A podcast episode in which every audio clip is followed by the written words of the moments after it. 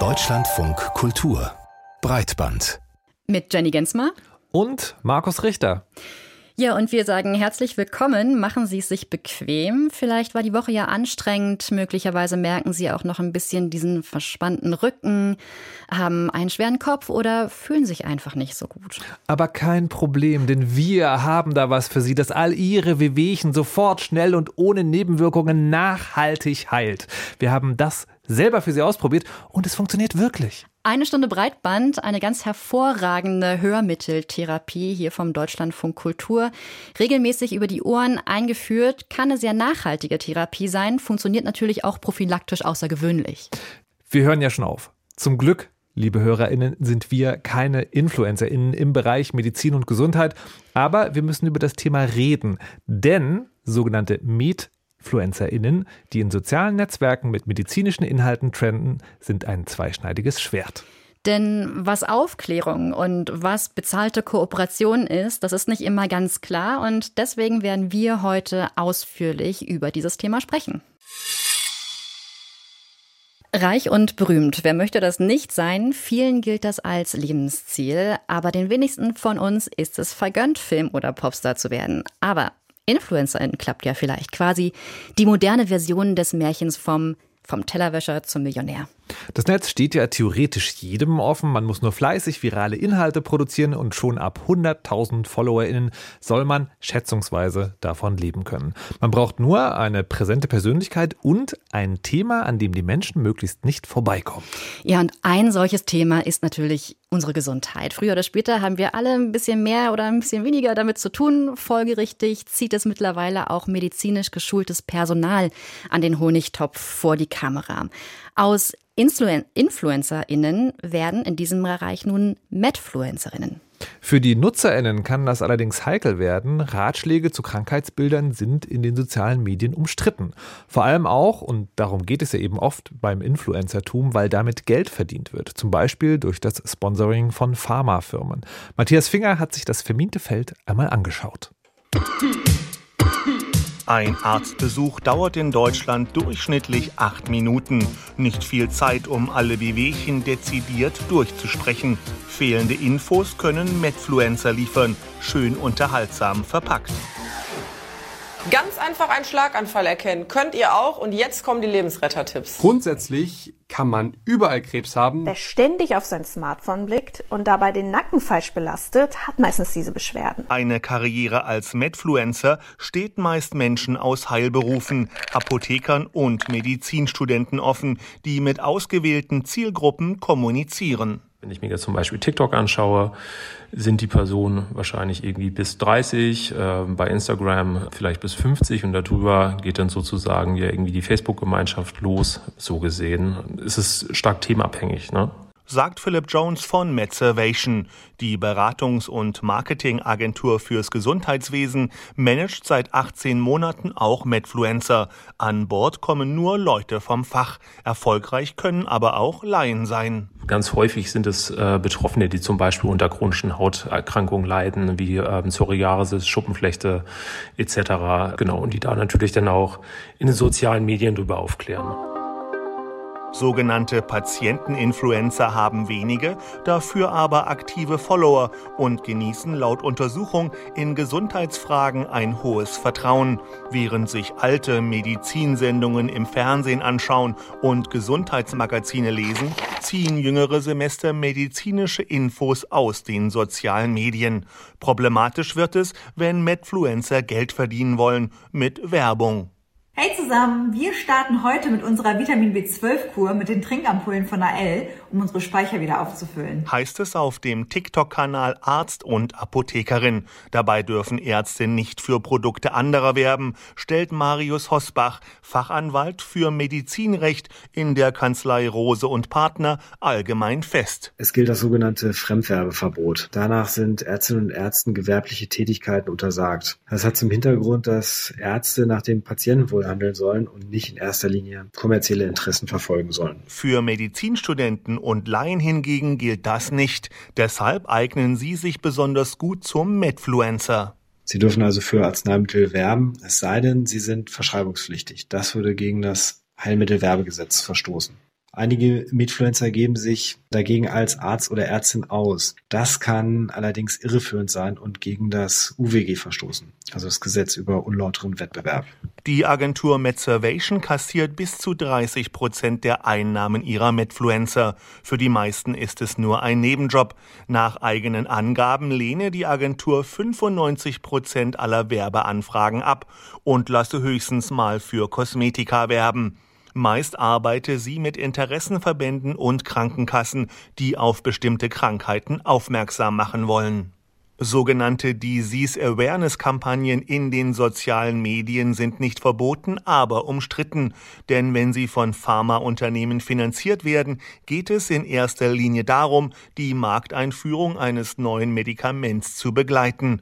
Der erfolgreiche Medfluencer Dr. Weigel sagt seinen Followern ganz klar, alles was aus dem Gesundheitsbereich ist, finde ich, dürfen, sollten wir als Ärzte keine Kooperation machen. Warum? Weil ihr uns ja letztlich vertraut. Unser höchstes Gut ist ja Vertrauen und Unabhängigkeit. Weigel hat 730.000 Abonnenten auf YouTube. Er verdient an der von der Plattform geschalteten allgemeinen Werbung und kann es sich leisten, auf Sponsoring zu verzichten. Aber es gibt eben auch die anderen Fälle, bei denen InfluencerInnen im medizinischen Bereich, also sogenannte Meetfluencerinnen, doch bezahlte Kooperationen annehmen. Und genau hier kann es problematisch werden. Einerseits, weil Gesundheit natürlich ein hohes Gut ist und dafür Sorge getragen werden muss, dass keine falschen oder sogar gefährliche Informationen verbreitet werden. Andererseits, weil Werbung für medizinische Produkte und Verfahren in Deutschland eigentlich sehr streng reglementiert ist. Ein komplexes Spannungsfeld also, über das wir uns mit Marius Penzel vom Online-Magazin MedWatch unterhalten haben. MedWatch recherchiert und publiziert zu medizinischen Grauzonen und Heilsversprechen im Netz. MedfluencerInnen sind also hier ein ganz passendes Thema. Wir wollten von Marius Penzel als erstes wissen, wie einflussreich die Szene ist. Also, wie bedeutend ist es denn, wenn populäre InfluencerInnen zum Beispiel für Nahrungsergänzungsmittel oder Mittel gegen Schmerzen werben? Das ist insofern sehr bedeutsam, dass quasi die Influencers ja schaffen, so eine Art parasoziale Beziehung zu ihren Zuschauern aufzubauen. Also die Follower über Monate oder Jahre lang sozusagen den Alltag mit diesen Influencern teilen.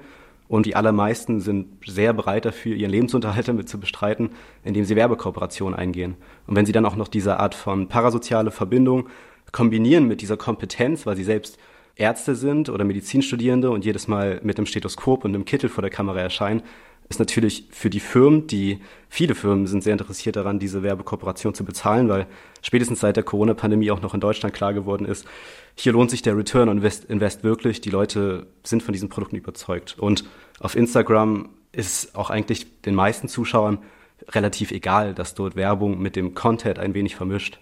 Lässt sich wirklich nachweisen, dass wenn so eine Met-InfluencerInnen was sagen, dass dann wirklich Verkäufe steigen, also dass die Leute dann wirklich losrennen und die Mittelchen kaufen? Das können, glaube ich, nur die Werbeagenturen beantworten. Ich denke schon und die messen das. Es kommt ein bisschen auf die Art der Kooperation an. Also gerade im Bereich verschreibungspflichtiger Arzneimittel ist es nicht so leicht, weil, weil dort ist ja quasi die Werbeform hintenrum, diese Disease Awareness Kampagnen. Also nach dem Heilmittelwerbegesetz ist es in Deutschland illegal, produktbezogene Werbung für verschreibungspflichtige Arzneimittel zu machen. Deswegen gehen Arzneimittelhersteller über den Weg der Disease Awareness Kampagne. Das heißt, was sie machen dürfen, ist über Indikation, über Symptome einer Erkrankung sprechen. Das passiert dann meistens gleichzeitig, während ein neues Arzneimittel auf den Markt kommt, sei es jetzt bei seltenen Erkrankungen oder sei es eine Therapie-App oder ein neues Arzneimittel bei HIV. Und gleichzeitig wird natürlich vom pharmazeutischen Hersteller das Mittel bei den Ärzten beworben, sodass sie wissen, okay, es wird jetzt mehr nachgefragt von den Patienten, weil wir diese Awareness schaffen. Und es gibt auch eine Studie dazu aus Japan, diese Disease Awareness Kampagne. Ich glaube, das war im Bereich der Reizblase. Wenige Monate nach der Kampagne die Verschreibungszahlen dieses Arzneimittels siebenfach sich gesteigert hatte. Was weiß man denn über die Motivation von MedfluencerInnen? Geht es da um Geld? Geht es um Aufmerksamkeit, FollowerInnen? Oder geht es auch um Aufklärung? Gerade wenn Sie jetzt über diese Disease Awareness Kampagnen sprechen, dann könnte man ja auch sagen, hat ja auch was Gutes, dass hier Aufmerksamkeit gebracht wird zu einer seltenen oder vielleicht auch falsch verstandenen Krankheit. Also erstmal haben, glaube ich, alle diese Content-ProducerInnen ein Interesse daran oder Spaß daran, Inhalte zu verbreiten und ihre Community nahezulegen. Und ich glaube, es ist für die Einordnung einfach leichter, so eine Unterscheidung vorzunehmen. Weil heutzutage sagen ja auch keine Ahnung, man könnte auch sagen, Ranga Yogeshwar ist ein Influencer oder Eckhard von Hirschhausen. Aber eigentlich finde ich diese Einordnung von Wolfgang M. Schmidt und Ole Nymon, die dieses Buch geschrieben hatten, Influencer, die Ideologie der Werbekörper, leichter zu sagen, nee, wir reden hier eigentlich erstmal nicht nur über Leute mit Reichweite im Internet, sondern diejenigen, die hauptsächlich davon leben, mit Werbekooperation Geld zu verdienen. Und natürlich gibt es auch Content Producer auf Instagram oder YouTube, zum Beispiel den Tobias Weigel, die von Anfang an sagen, nee, wir wollen keine Werbekooperation eingehen, ich möchte unabhängig bleiben. Das ist dann quasi eine ein so journalistischer Ansatz, den diese Leute betreiben. Aber die allermeisten, der Grand sieht schon als Option, Geld zu verdienen und gleichzeitig aber auch der Community einen Mehrwert zu stiften. Das ist mir auch bei einer Recherche begegnet, als ich mit allen gesprochen habe. Alle waren sich natürlich voll im Klaren darüber, dass sie eigentlich ihrer Community nur einen Mehrwert stiften. Dass natürlich mit Werbekooperation Abhängigkeitsverhältnis geschafft wird, hatten sie nicht so reflektiert. Wenn man für rezeptfreie Medikamente wirbt, dann gibt es da enge Grenzen für. Es gibt das Fremdwerbeverbot, es gibt das Heilmittelwerbegesetz. Wie sehen Sie das? Halten Medfluencer diese Grenzen ein oder gibt es da auch Grauzonen? Ja, es gibt immer mal wieder Ärzte oder ApothekerInnen, die schon auch die Grenzen des Fremdverbotes beispielsweise übertreten und dann für Arzneimittelhersteller auf sozialen Medien werben. Aber mir ist auch aufgefallen, also wenn die Ärztekammer davon Wind bekommen, dann sind sie sich dann auch bemüht, gegen diejenigen vorzugehen und zu sagen, hier, dann musst du aber auch deine Approbation vorgehen. Sonst die allermeisten Disease Awareness Kampagnen und die allermeisten Arzneimittelwerbung sind schon so auch mit den Rechtsabteilungen der pharmazeutischen Hersteller konzipiert, dass sie die Grenzen des Heilmittelwerbegesetzes schon ausloten. Ich habe aber bei meiner Recherche im vergangenen Jahr zu Medizininfluencern mit einem Rechtsanwalt gesprochen, der meinte, er hat seine ganze juristische Datenbank durchwühlt und relativ wenig gefunden, obwohl es so ein brisantes Thema ist und er ist sich sicher, dass es da noch neue Urteile zu geben wird und die Rechtsprechung da einfach noch formbar ist. Aber könnten Sie uns dafür vielleicht mal ein Beispiel geben, also ein Beispiel sozusagen für so ein Werbeformat von medizinischem Influencertum, das in diesen Grauzonen fischt oder vielleicht die sogar schon überschritten hat? Ja, da geht es hauptsächlich um Nahrungsergänzungsmittel und die Heilversprechen. Ich nehme jetzt mal den Christian Wolf, zu dem wir auch bei MedWatch eine langfristige Recherche hatten. Der bewirbt eben Nahrungsergänzungsmittel, die auch er sagt, das ist alles evidenzbasiert und basiert auf klinischen Studien, auch wenn er sich klar ist, dass seine eigenen Produkte niemals irgendwie in einer Studie untersucht wurden und selbst die Studien, die er zugrunde legt, nicht wirklich belegen, dass äh, seine Produkte wirksam sind. Er sagt aber trotzdem, dieses Mittel wirkt gegen Arthrose, es wirkt gegen Schlafstörung, das ist gesetzlich nicht erlaubt. Aber nach dem derzeitigen Maßstab ist die Regulierung und die Überwachung der Werbung solcher Nahrungsergänzungsmittel nicht wirklich formbar. Also die Landesstellen haben wenig Eingriff, die Leute sind dann manchmal auf Zypern gemeldet und haben einfach keinen Zugriff, dagegen vorzugehen. Ja, Stichwort Regulierung. Wer ist denn dafür zuständig, dass diese Grenzen eingehalten werden und müsste diese Regulierung strenger gestaltet werden? Ja, es gibt Landesmedienbehörden, die sich aber oft nicht zuständig fühlen, Landesbehörden, die zum Beispiel beim Lebensmittelrecht schauen mir fällt immer wieder auf, dass wenn man verschiedene Behörden anfragt, dass sich keiner so recht zuständig fühlt. Und wenn man dann irgendwann bei der zuständigen Stelle landet, ist das so eine kleine lokale Behörde, die, was weiß ich, fünf oder zehn Mitarbeiter haben und die überhaupt nicht hinterherkommen. Also so wie es jetzt ist, kann auf jeden Fall die gesetzwidrige Werbung auf sozialen Medien nicht verfolgt werden. Und natürlich wäre da der Bund am Drücker, da sich gescheite Überwachungsmechanismen einfallen zu lassen wenn man da als Userin konfrontiert ist mit manipulativem Marketing, aber auch mit einer besonderen Bindung zum Influencer.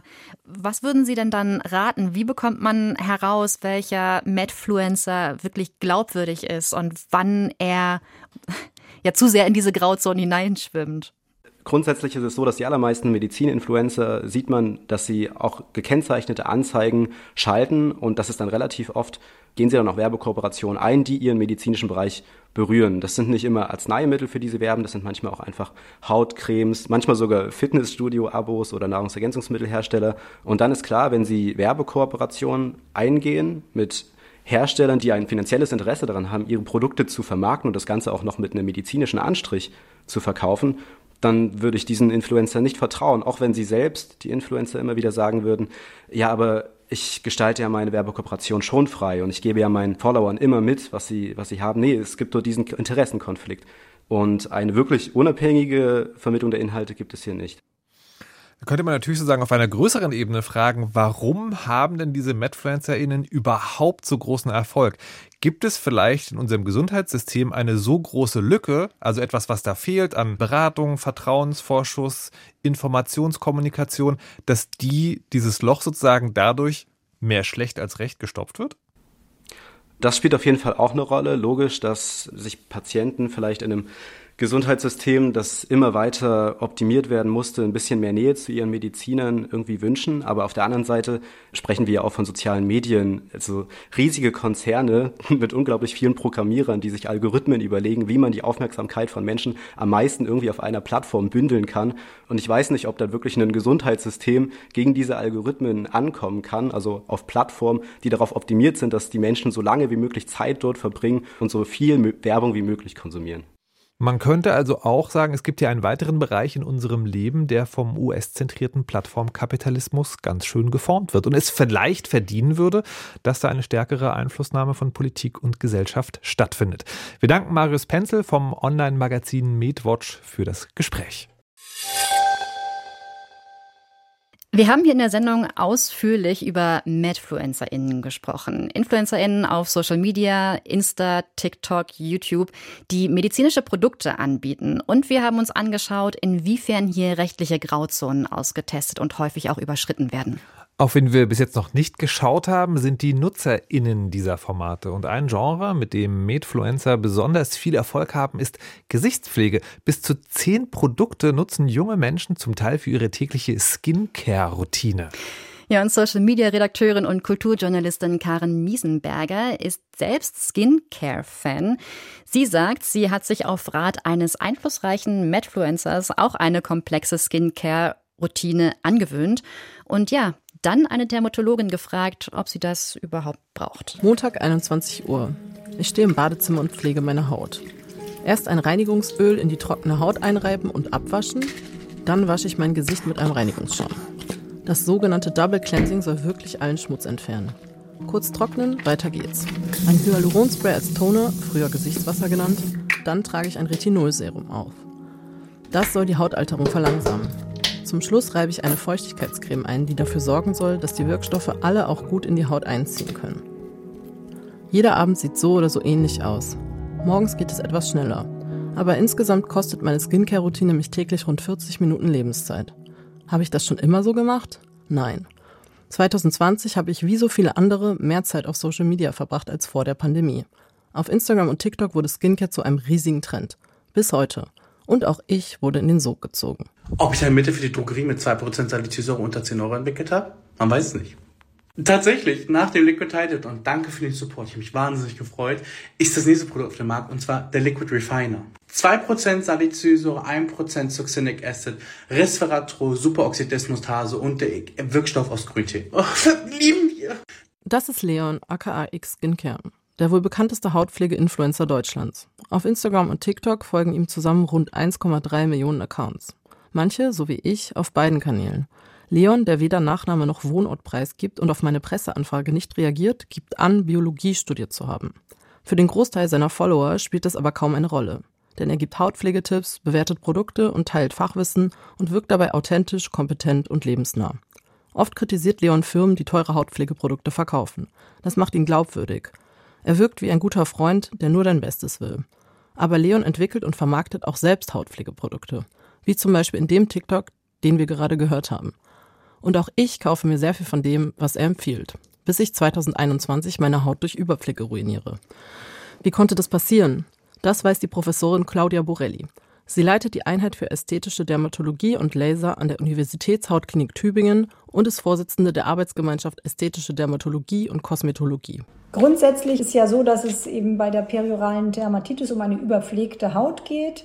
Die überpflegte Haut entsteht dadurch, dass für einen Hauttyp, der gar nicht so reichhaltige Produkte benötigt, einfach zu viel aufgetragen wird und die Haut reagiert daraufhin mit vielen kleinen Eiterpickelchen, vor allen Dingen um den Mund oder auch um die Augen herum. Das gibt es natürlich jetzt auch im Rahmen von diesen extensiven Beauty-Routinen aus dem Internet herausgesucht. Das war auch bei mir der Fall. Ich habe mir irgendwann so viele Produkte ins Gesicht geschmiert, dass ich überall rot wurde. Das sah nicht nur unschön aus, sondern tat auch weh Weil ich drei Monate hätte warten müssen, um dermatologisch behandelt zu werden, mache ich mich im Internet schlau. Es verortet mir eine Nulltherapie. Also erstmal gar keine Produkte mehr. Nach einem Monat ist meine Haut wieder okay. Und natürlich will ich wieder mit Skincare anfangen. Aber ich frage mich, braucht die Haut wirklich so viel, wie ich in meiner eingangs erwähnten Routine unterbringe? Also eine geeignete Reinigung brauchen wir alle, damit wir einfach das, was über den Tag auf unserer Haut landet, das ist ja über Rußpartikel, Dieselpartikel, wie auch einfach äh, Talg, der sich ansammelt, das müssen wir abends und morgens runternehmen. Das ist für die Haut gut. Da gibt es gute Studien, die das zeigen, dass das eben das Hautbild länger gut erhält. Aber dann brauchen nicht alle noch die nächste Lage und die nächste Lage und die nächste Lage. Eine Sache, die ich auf Social Media von Influencern gelernt habe, ist, man soll täglich Sonnenschutz benutzen. Es soll vor Hautkrebs schützen, aber auch Pickeln und Falten vorbeugen. Was sagt die Hautärztin dazu? Ein Sonnenschutz am Tag ist völlig richtig. Das propagieren wir Dermatologen ja schon lange, dass man sehr guten UV-Schutz betreiben muss. Und da ist das Wichtige, dass wir jeden Tag UV-Schutz brauchen, nicht nur an den Tagen mit einer fantastischen Sonne, sondern UV kommt auch durch die Wolkendecke durch. Das ist richtig, dass man darauf achtet. Was Influencer so posten, ist also nicht prinzipiell Humbug. Trotzdem vermischen viele Skincare-Influencer sowie Leon Information und Werbung. Claudia Borelli plädiert deshalb dafür, mit Vorsicht zu genießen, was Influencer so empfehlen. Die Menschen sind ja nicht unbedingt so dafür ausgebildet, wirklich das richtig rüberbringen zu können. Man muss natürlich sagen, da ist auch viel Wildwuchs dabei, viel Werbung, da wird viel Geld verdient. Das ist etwas, was in dem Bereich einfach den äh, Usern und denen, die da äh, ihre Informationen rausziehen, bewusst sein sollte. Und da muss man einfach selber auch ein bisschen aufpassen von wem habe ich meine Informationen und ist der eigentlich dafür geschult, mir diese zu geben. Empfehlenswert für Skincare-Fans auf Instagram ist also kritisch gucken, wer mir da überhaupt Informationen vermittelt. Macht der Influencer Markenkooperationen? Hat er eigene Produkte herausgebracht? Hat die Hautärztin mit 10.000 Followern zwar eine eigene Praxis, aber in dieser kann nur privat bezahlt werden? Diese Fragen können helfen herauszufinden, wie finanzielle Interessen gelegen sind. Und so viel Spaß es auch macht. Social Media kann eine persönliche Behandlung bei Hautkrankheiten nicht ersetzen. Ich schaue jeden Tag jeden Patienten mit einer großen Lupe an, damit ich wirklich sehe, was ist auf dieser Haut los, wie sieht die aus und ich könnte es auch nicht ohne denjenigen zu sehen. Man kann nicht pauschal beraten, das ist Unsinn. Karen Miesenberger über den Skincare-Trend bei Social Media, auch der befeuert von sogenannten MedFluencerInnen, über die wir heute ausführlich berichtet haben. Auf der Liste von Vorhersagen für das Jahr 2023 steht ganz oben etwas, das Medienunternehmen Sorge bereitet. Die Nachrichtenmüdigkeit. Das Reuters-Institut zeigt in seiner Medienanalyse, dass die Zahl der Menschen, die Nachrichten vermeiden, wächst.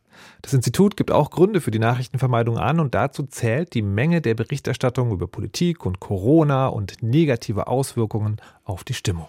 Ja, und ein Ansatz, der dieser Nachrichtenmüdigkeit entgegenwirken will, ist der konstruktive Journalismus, häufig auch als Solution Journalismus bezeichnet. Vereinfacht gesagt ist das Ziel dieses Ansatzes auch die Lösungen für gesellschaftliche oder politische Probleme sichtbarer zu machen. Also nicht nur Missstände aufdecken und Probleme darstellen oder analysieren, sondern auch zu fragen, was jetzt? Wie geht's jetzt weiter? Der sogenannte Digital News Report, den das Reuters Institut jährlich heraus herausgibt, zeigt, dass die Mehrheit der befragten Medienmachenden konstruktiven Journalismus auch als Möglichkeit sehen, der Nachrichtenmüdigkeit etwas entgegenzusetzen. Aber muss man natürlich trotzdem fragen, funktioniert das auch? Uwe Krüger ist Kommunikations- und Medienwissenschaftler an der Universität Leipzig und forscht zu den Auswirkungen von konstruktivem Journalismus auf das Publikum und zum journalistischen Rollenverständnis. Wir haben mit Uwe Krüger gesprochen vor der Sendung und haben ihm erstmal genau diese Frage gestellt. Welche Aussagen kann man denn schon machen über die Wirkung von konstruktivem Journalismus? Erfüllen lösungsorientiert arbeitende JournalistInnen ihre Ziele überhaupt? Ja, es gibt äh, inzwischen ungefähr zwei Dutzend Experimentalstudien, die die Wirkung von konstruktivem Journalismus auf die Leute untersucht hat. Und das ist ein gesicherter Befund, dass dieses Berichterstattungsmuster positive Emotionen auslöst und oder negative Emotionen abschwächt. Manchmal erhöht es auch die Bereitschaft zum Handeln, zumindest was die Leute dann sozusagen zu Protokoll geben. Und zuweilen erhöht es auch die Wahrnehmung der Selbstwirksamkeit oder der kollektiven Wirksamkeit, dass die Leute also denken, okay, man kann was bewirken. Und sehr selten verändert es das tatsächliche Verhalten. Das ist das Ergebnis dieser Experimente. Inwiefern sind diese positiven Emotionen denn wichtig oder relevant, also für die MacherInnen von konstruktivem Journalismus?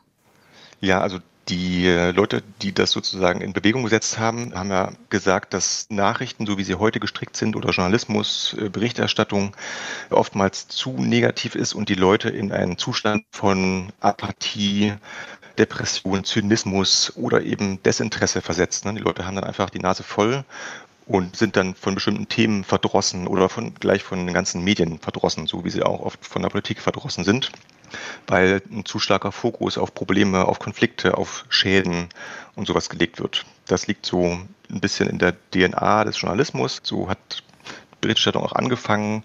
Vielleicht brauchen Leute auch diese Orientierung noch aus Urzeiten. Ne? Wenn der Säbelzahntiger angreift, ist das erstmal wichtiger, möchte man irgendwie schneller wissen, als wenn irgendwas Schönes passiert ist. Aber für die Demokratie kann es ja auch kontraproduktiv sein und auch für Leute selber, ne? wenn die dann sozusagen ja, einfach nicht mehr gut drauf sind und auch nicht ins Handeln gehen, wenn Handeln angezeigt wäre. Leute würden Hilflosigkeit erlernen, so die These einer der großen Protagonistinnen dieses Genres. Und mit konstruktivem Journalismus will man sie aus der Hilflosigkeit rausholen. Also und dafür sind natürlich positive Emotionen auch wichtig, dass man ins Handeln geht. Nur wenn man einen gewissen Mut, eine gewisse Hoffnung, eine gewisse, eine gewisse Inspiration spürt, macht man sich ans Werk. Aber jetzt haben Sie am Anfang gesagt, es ist nicht nachweisbar, ob wirklich gehandelt wird, ob sich wirklich was ändert. Heißt das, konstruktiver Journalismus, wenn man es mal ein bisschen zynisch sagt, macht momentan die KonsumentInnen fühlen sich besser, die MacherInnen können gut ihren Journalismus weitermachen, aber es ändert sich eigentlich nichts in der Gesellschaft? Nee, das würde ich nicht sagen. Das liegt nämlich, dieser Befund liegt an der Art, wie man diese Studien macht. Also Sie müssen sich vorstellen, diese Experimente werden durchgeführt, da werden Gruppen gebildet von Leuten und die eine Gruppe kriegt zum Beispiel einen problemzentrierten Artikel über ein Thema und die andere Gruppe kriegt die lösungsorientierte Version dieses Themas. Und dann werden die Leute befragt, wie es ihnen geht, was sie jetzt darüber denken, ob sie jetzt vorhaben, was zu machen. Also die, eine tatsächliche Verhaltensänderung kriegt man da höchst selten raus, weil die Leute natürlich da gerade auch nicht handeln. Also es ist ja ein, sowas wie ein Laborexperiment. Wenn man das rauskriegen möchte, müsste man anders ansetzen. Wir an der Uni Leipzig setzen gerade da Studien auf, dass man Leute zum Beispiel, die konstruktive Medien abonniert haben, dass man die retrospektiv fragt. Im Nachhinein hat denn schon mal ein Artikel was verändert und was ist da genau passiert? Was hast du dann gemacht nach diesem Artikel und so? Oder man guckt da, wo Leute irgendwie zum Beispiel soziale Innovationen machen, wenn die irgendwas Neues ausprobieren oder was imitieren, was andere vorgemacht haben, dass man diese Leute fragt, wie seid ihr eigentlich drauf gekommen? Was war eure Inspirationsquelle?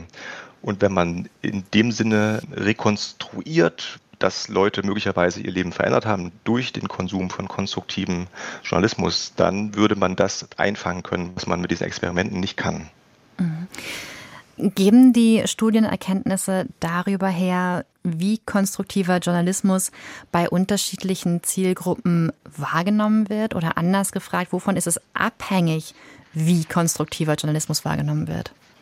Also es gibt eine Vielzahl von Erkenntnissen, die äh, über alle Studien hinweg irgendwie dann nicht wirklich als gesichert ansehen kann. Also ein Befund ist zum Beispiel, dass Leute, die schon gut vorinformiert sind über ein Thema, dass die zuweilen misstrauisch werden, wenn sie dann so eine Lösung präsentiert bekommen. Während Leute, die da nicht viel drüber wissen, dann eher empfänglich sind und da irgendwie dann das gut finden und da ein größeres Vertrauen in die Nachricht haben, als die, die viel Vorwissen haben.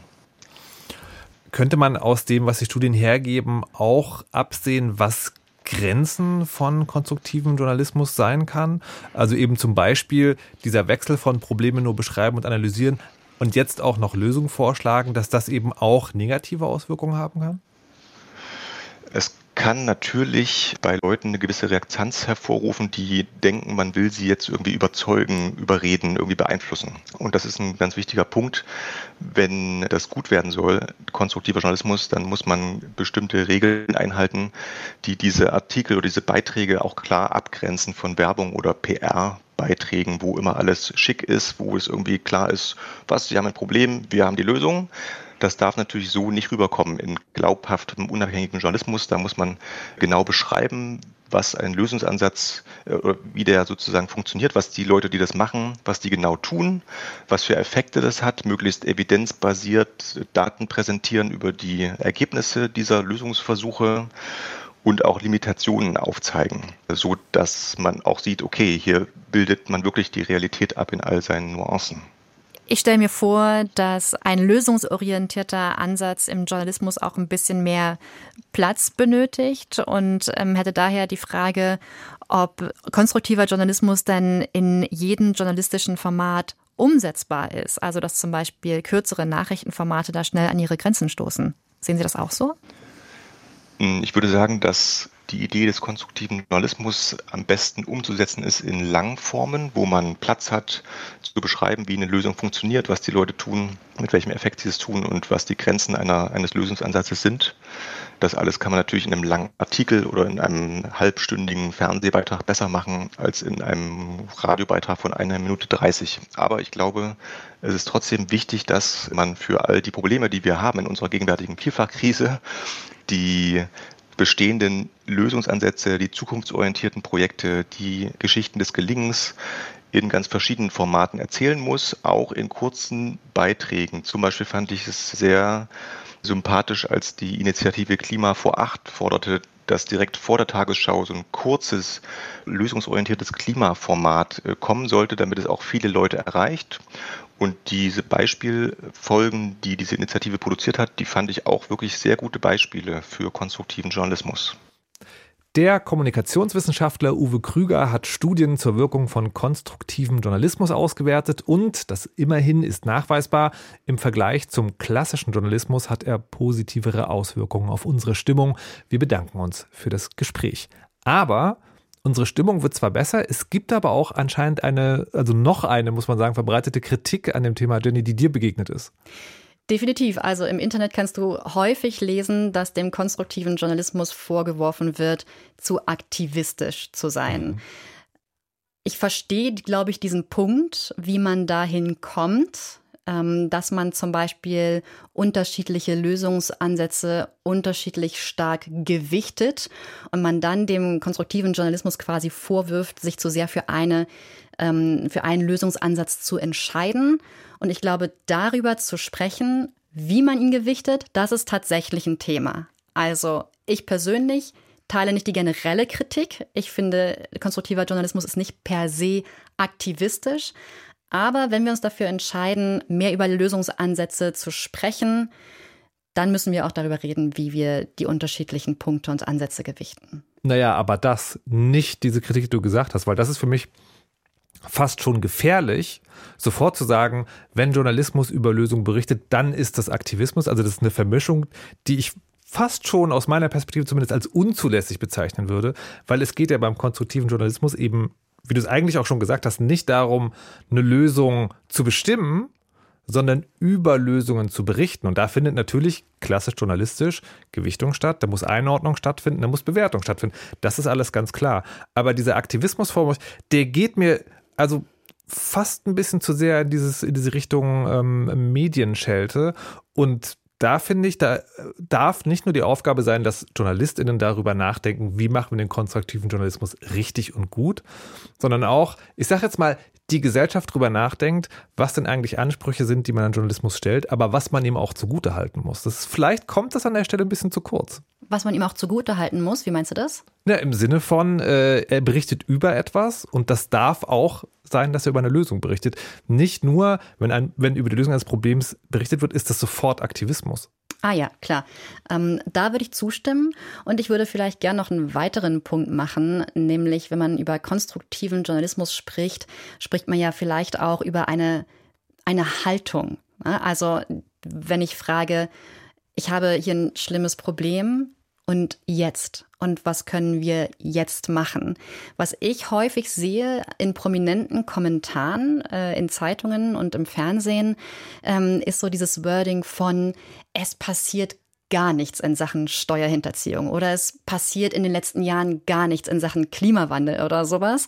Und ich finde, das sind schon so Punkte, wo ich mich fragen würde, ist es nicht gefährlich zu sagen, hier passiert gar nichts, weil es passiert höchstens, es passiert vielleicht wenig, aber nicht nichts. Und wenn wir das aber die ganze Zeit sagen, dann füttert es, glaube ich, diese, diese Skepsis, dieses Gefühl von, ich kann nichts machen, ich kann nichts tun, diese erlernte Hilflosigkeit. Und wenn wir dann aber ein bisschen mehr gucken, was können wir denn machen und ein bisschen mehr fragen, und jetzt? Dann ist es, glaube ich, ein guter Ansatz für ein Gespräch. Finde ich auch wieder einen schwierigen Punkt, weil die, man kann das immer fragen und die Frage, die sich für mich danach aber immer stellt, ist, na gut, aber was machen wir denn, wenn sich wirklich nichts bewegt? Und was ist die Definition von Nichtsbewegung? Ne? Also, also auch eine, eine sehr, sehr kleine Bewegung kann letztlich zu Stagnation führen. Das ist die eine Sache.